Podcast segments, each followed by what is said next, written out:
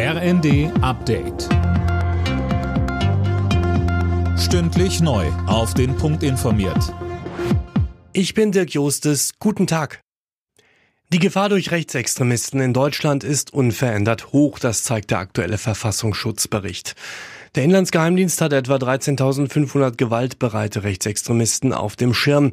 Nach den Corona-Protesten versuchen Rechte nun verstärkt auch den Ukraine-Krieg für ihre Zwecke zu instrumentalisieren.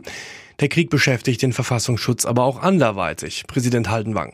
Durch den russischen Angriffskrieg auf die Ukraine ist in jedem Fall davon auszugehen, dass die nachrichtendienstliche Bedrohungslage perspektivisch zu statt abnehmen wird. Wir gehen aktuell von einem erhöhten Risiko von Cybersabotage gegen kritische Infrastrukturen in Deutschland aus.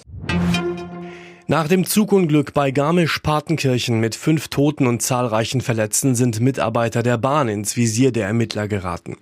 Der Verdacht der fahrlässigen Tötung steht im Raum. Nähere Angaben zu den Vorwürfen gegen die drei Bahnmitarbeiter machten die Ermittler zunächst nicht. In der Ampelkoalition gibt's Streit darüber, was angesichts der hohen Energiepreise jetzt richtig ist. Vor allem der Tankrabatt steht in der Kritik. Die Grünen fordern außerdem eine Übergewinnsteuer für Konzerne, die vom Krieg besonders profitieren. Das lehnt die FDP aber ab.